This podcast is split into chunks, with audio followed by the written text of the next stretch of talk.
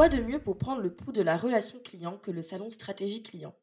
Nous vous avons interrogé sur le stand Camo, car vous êtes expert de la relation client, mais avant tout, client expert. Voici vos inputs, qui recouvrent d'ailleurs bien les thématiques développées sur notre stand. En raison du brouhaha ambiant caractéristique du salon, nous souhaitons nous excuser d'avance des nuisances sonores occasionnelles. En tant que client, votre meilleure expérience a été une expérience fluide La réactivité et la fluidité euh, d'un service client quand on passe euh, via une plateforme de marketplace et que finalement il y a besoin d'avoir une mise en relation avec, le, avec la, la marque en dehors du marketplace. Euh, et du coup, c'est vrai qu'il y a une fluidité pour l'utilisateur pour, et pour le client.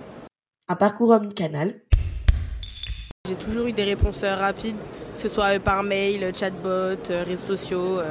Je crois que j'ai jamais eu de mauvaise expérience. Une expérience digitale J'ai une expérience positive et, euh, et ce qui est drôle, c'est que je n'ai eu personne au bout du fil puisque c'est des expériences autour de, de chatbot, voire même euh, de, conseillers en ligne. Euh, J'aime pas forcément avoir quelqu'un au bout du fil lors d'un premier appel. J'aime bien le faire sur une pause déjeuner ou dans un environnement où, où j'ai pas forcément envie d'être entendu comme le métro ou un autre endroit public. Et, euh, et j'ai réussi à avoir mes réponses euh, via un téléconseiller euh, un conseiller en ligne euh, très rapidement et sans avoir à passer le moindre bout de fil et, euh, et ça répond totalement à mes attentes et mes usages. Une relation client incarnée En fait, c'était vers 22h30, je crois. Et euh, il y avait un chatbot, donc moi je me suis dit, bah, si j'envoie un message, peut-être ça va être euh, bah, vraiment un robot qui répond des réponses automatiques. Et en fait, c'était vraiment quelqu'un qui me répondait à l'heure, il était vraiment 22h30. Et j'avais plein de questions par rapport à la revente du téléphone, comment ça se passait, comment fallait l'envoyer. C'était pas forcément tout bien expliqué sur le site. Et en fait, j'ai vraiment parlé avec quelqu'un pendant euh, 30 minutes parce que j'avais des questions et du coup pour m'aiguiller sur euh, comment le revendre bien, euh, comment bien l'envoyer, s'il fallait imprimer euh, le reçu. Et c'est hyper bien passé, j'étais vraiment euh, impressionnée. Et le lendemain, même quand j'ai reposé des questions, bah, c'était la même personne et il y avait encore le fil de la conversation, donc euh, c'est hyper hyper bien passé.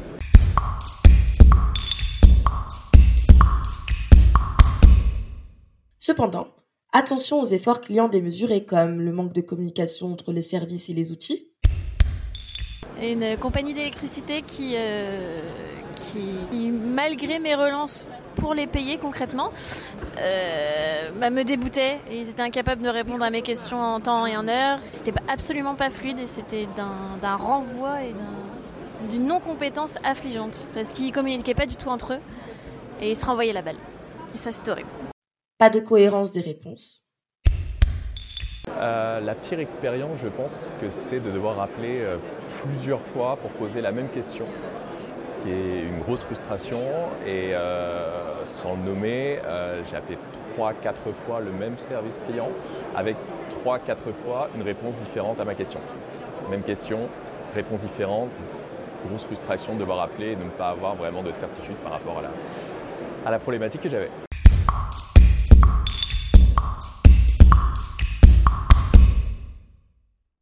Aujourd'hui et demain, il faudra proposer l'excellence ou mourir. Le risque majeur L'attrition. Mais justement, quels outils pour aller vers une relation client d'excellence à l'avenir? Le futur vous passionne. Ça va être fascinant, euh, 2030, mais c'est très difficile à prévoir à mon avis. Pour réussir, il faudra aller vers des outils vertueux.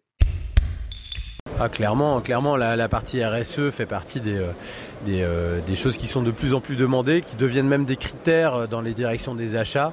Donc, euh, on voit que beaucoup de d'acteurs sur, sur le salon mettent ça en avant parce que ça fait partie des choses qui, qui sont pleinement rentrées dans les préoccupations des, des clients. Ouais. Des outils qui allègent le conseiller. Euh, moins il y a d'interaction, plus l'interaction qu'on va réussir à avoir est qualitative. Donc ce qui est intéressant, c'est qu'en libérant du temps pour les conseillers, en libérant du temps pour les personnes qui ont envie d'avoir quelqu'un au bout du fil, euh, c'est encore une relation gagnant-gagnant, puisque la personne, le téléconseiller, va pouvoir prendre le temps de rentrer dans la problématique de la personne qu'il doit aider Peut-être pas le métavers.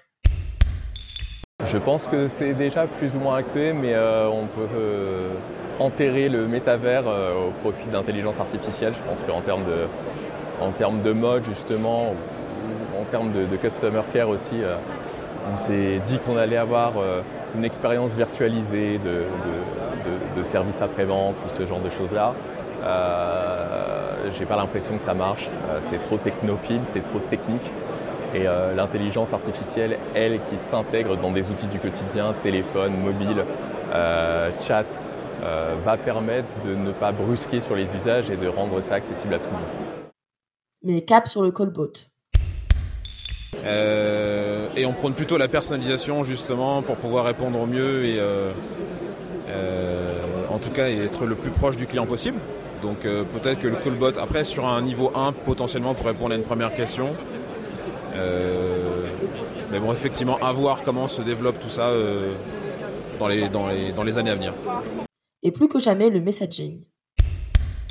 Euh, c'est un peu la guerre des messageries, c'est un petit peu la guerre des, euh, des, moyens de communication, que ce soit les réseaux sociaux, que ce soit les, les, messageries instantanées. Euh, forcément, le fait de pouvoir rester dans son écosystème et de pouvoir accéder tout de même, quel que soit l'écosystème dans lequel on est, Android, iOS, son PC, un autre moyen de communication, de pouvoir euh, arriver à la, même finalité qui est d'avoir la réponse à sa question ou, répondre à une problématique, c'est vraiment important et on le voit par rapport au, catalogue, par exemple, les catalogues de, connecteurs euh, sur les différentes solutions du marché. Euh, il y a vraiment une force de, collaboration aussi entre les, entre les, solutions du marché pour, pour la satisfaction client.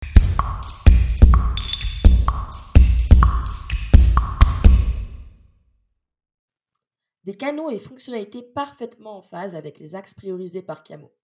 Stratégie client nous a une nouvelle fois offert des insights riches sur les fondamentaux de notre métier et sur les perspectives de la relation client.